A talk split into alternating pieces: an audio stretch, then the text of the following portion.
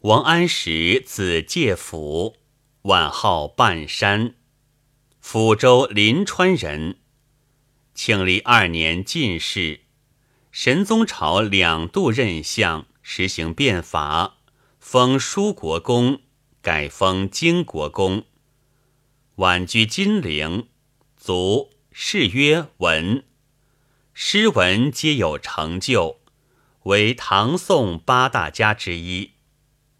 词作不多，风格高峻，一袭五代奇米旧习，以《桂枝香》《金陵怀古》为代表作，著有《王林川集》《林川先生歌曲》，存词二十九首。《桂枝香》，王安石。登临宋穆，整故国晚秋。天气初肃，千里澄江似练，翠峰如簇。征帆去照残阳里，北西风酒旗斜处。彩舟云淡，星河路起，画图难足。念往昔繁华竞逐。叹门外楼头，悲恨相续。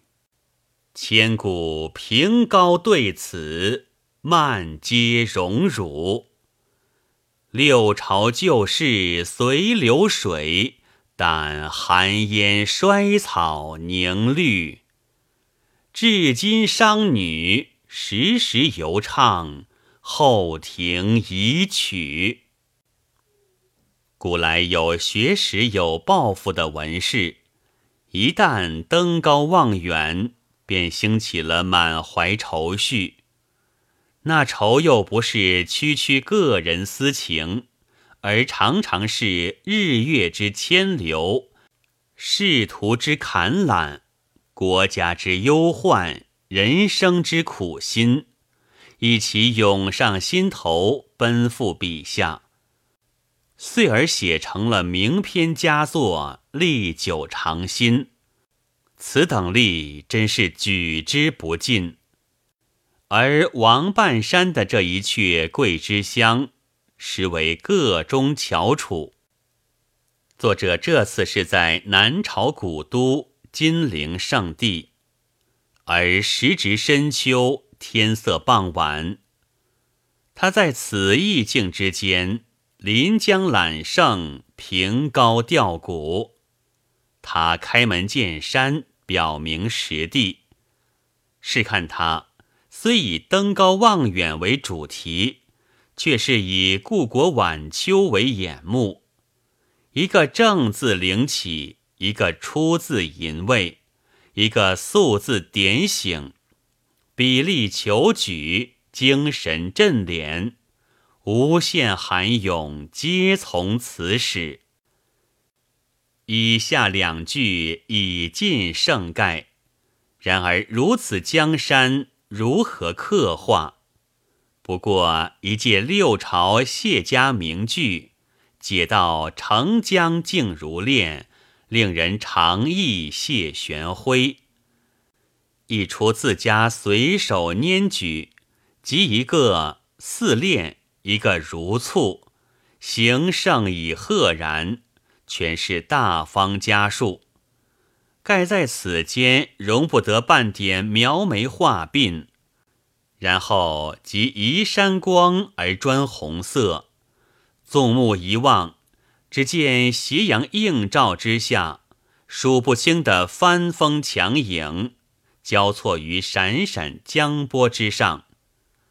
更易凝精细神，却又见西风紧处，那九四轻旗高高挑起，阴风飘拂，翻墙为广景，为宏观；九旗为细景，为微象，而皆江上水边之人事也。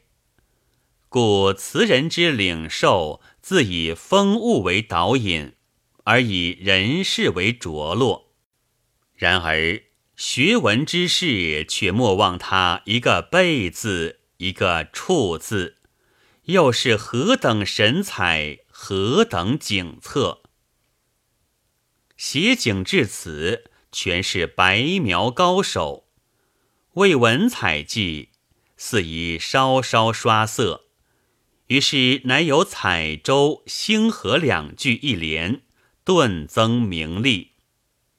然而词拍已到上片歇处，故而笔意就此敛住，以画图难足一句，属赞美皆赏之怀，仍归于大方家数，不肯入于漏捐斗定一路。虽曰刷色，亦非外硕之笔，即如彩舟云淡，写日落之江天。星河路起，状西夜之舟主，仍是来自实景，而非但凭虚想也。词至下片，便另换一副笔墨，感叹六朝皆以荒乐而相继亡父，其间说到了悲恨荣辱，空以后人凭吊之姿，往事无限。